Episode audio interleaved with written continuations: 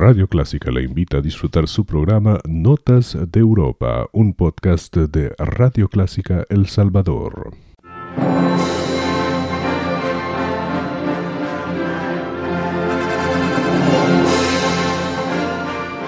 Déjese acompañar con la buena música. Clásica 103.3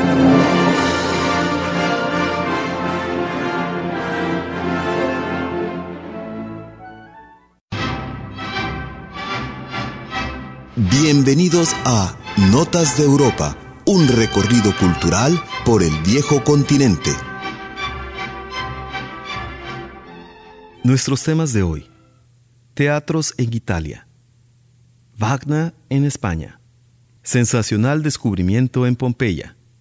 La pintura más grande del mundo. Los focos que forman el nombre Piccolo Teatro y que permanecieran apagados por meses, ahora brillan nuevamente con su intensa luz.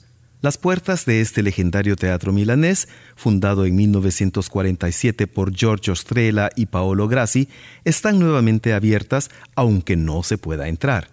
El brillantemente iluminado vestíbulo permanece abandonado ese lunes por la noche en la que en toda Italia cientos de teatros encendieron sus luces como respuesta a un llamado hecho por la Asociación de Actores UNITA. Esta iniciativa fue fundada hace pocos meses con el objetivo de apoyar y proteger la profesión del actor. Su acción de protesta Facciamo luce sul teatro, encendamos la luz en el teatro, debería ser una invitación para ver la miserable situación en la que se encuentran los teatros que en la agenda pública y política permanecen en lo oscuro. Pues sin contar con un breve receso a mediados de año, los teatros italianos están cerrados desde hace un año. Según la Asociación Italiana de Autores y Editores, el gasto público destinado al teatro se ha reducido de casi 73.485 millones de euros a 378 y el público en un 73%. Este sector cuenta con alrededor de 1.400.000 empleados, de los cuales un poco más de 48.000 recibe apoyo estatal. La discusión pública se centra en la campaña de vacunación, las escuelas cerradas y el nuevo gobierno de Draghi, pero no sobre un nuevo plan sobre el futuro del teatro, del cine y de la música.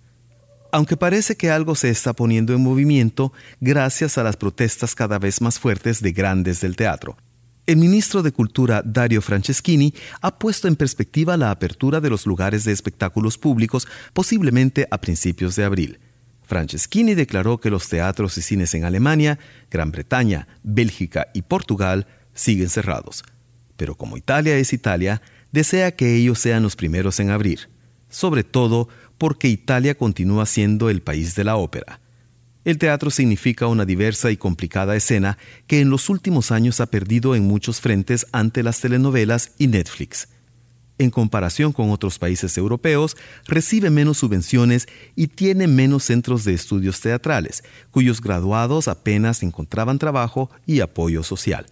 Ahora, con el nuevo gobierno, las palabras del nuevo ministro despiertan muchas esperanzas.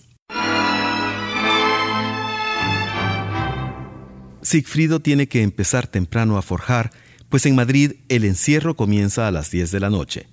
Mime enciende el fuego en el Teatro Real a las cuatro y media de la tarde, cuando la mayoría de los españoles apenas acaban de terminar de almorzar.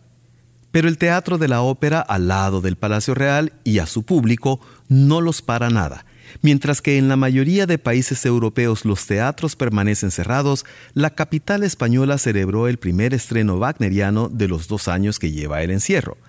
En julio pasado, el Teatro Real abrió como uno de los primeros con una traviata y desde entonces ha permanecido abierto, como la mayoría de los escenarios madrileños desde principios de la nueva temporada. En los alrededores, muchos restaurantes y tiendas han capitulado y cerrado para siempre, pero la Casa de la Ópera madrileña se mantiene activa. Este marzo se presentarán alternando Sigfrido y Norma, seguidos por Peter Grimes. Anteriormente se presentó Don Giovanni y una nueva producción de Rusalka. El secreto radica en amoldarse a la situación, día a día, como asegura su director general, John Matabosch. Cinco horas de Wagner con más de 100 músicos y cantantes es una ambiciosa maratón con muchos nuevos problemas que no tienen que ver con el arte. Como la protección facial quirúrgica tiene una eficacia de cuatro horas, se tiene que proporcionar sustituto en los recesos. Además, que los técnicos han tenido que mejorar la ventilación. Ocho veces por hora el sistema cambia todo el aire, 28 libres de aire fresco por persona, como aseguran con orgullo en Madrid. Para Sigfrido se encontraron soluciones con todas las garantías sanitarias, asegura la dirección. La tercera noche de la tetralogía del Anillo de los Nibelungos se puede disfrutar completa y sin compromisos artísticos, aunque con algunos compromisos.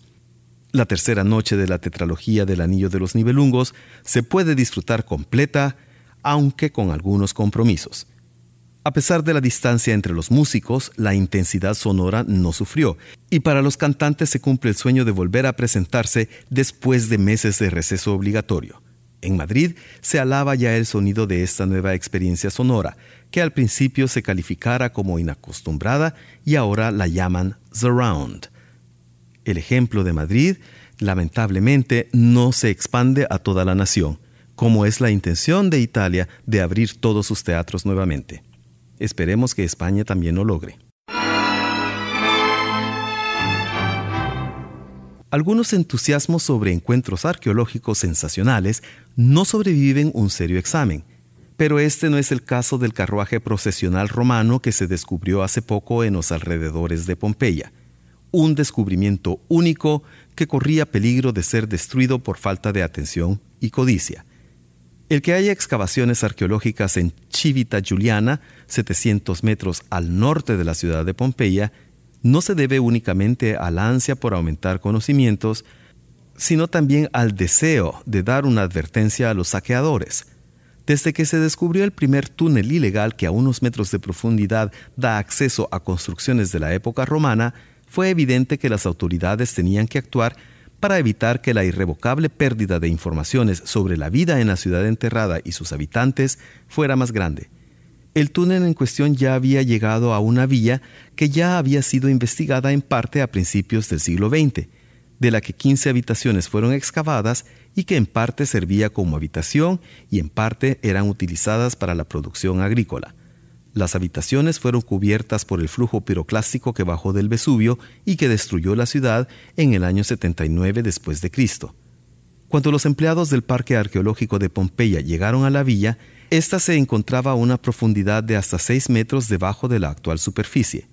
Pero apenas hace poco los arqueólogos encontraron los primeros restos de un carro procesional de cuatro ruedas ricamente decorado, hecho de hierro y bronce y es casi un milagro el que haya pasado desapercibido por los saqueadores, pues dos de sus túneles pasan muy cerca de sus restos.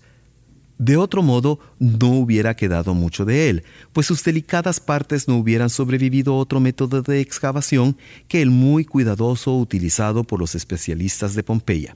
Sobre el carruaje se encontraba almacenado un lienzo carbonizado que pudo ser recuperado con mucho cuidado y que en su tiempo cubrió el pórtico en el que se encontraba el carruaje.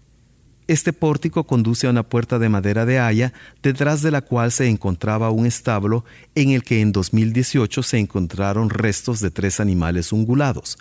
Todas las excavaciones fueron acompañadas por trabajos de estabilización y restauración.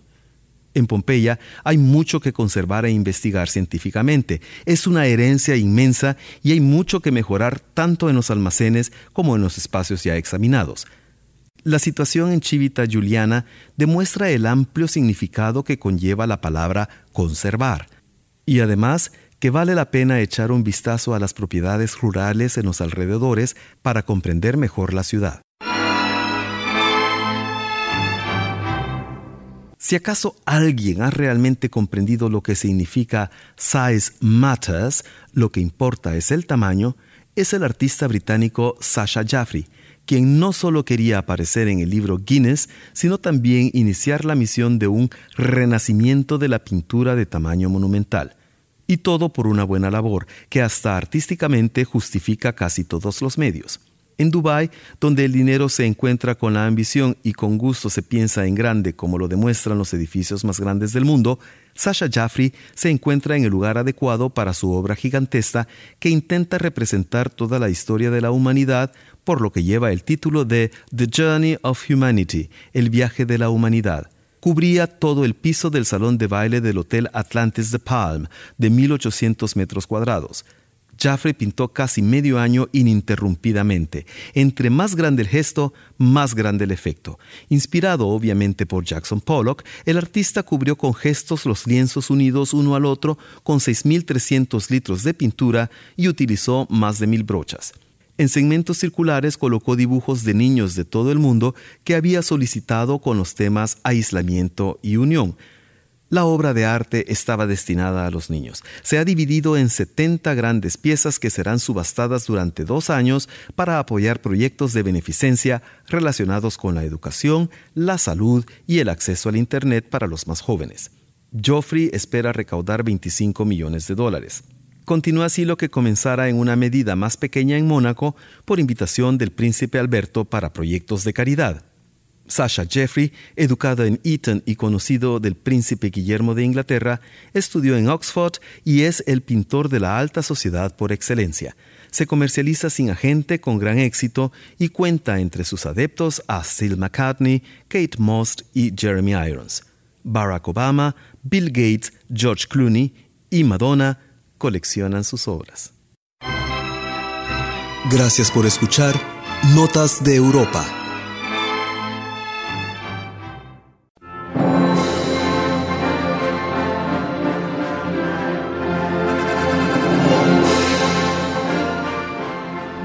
Acompañar con la buena música. Clásica 103.3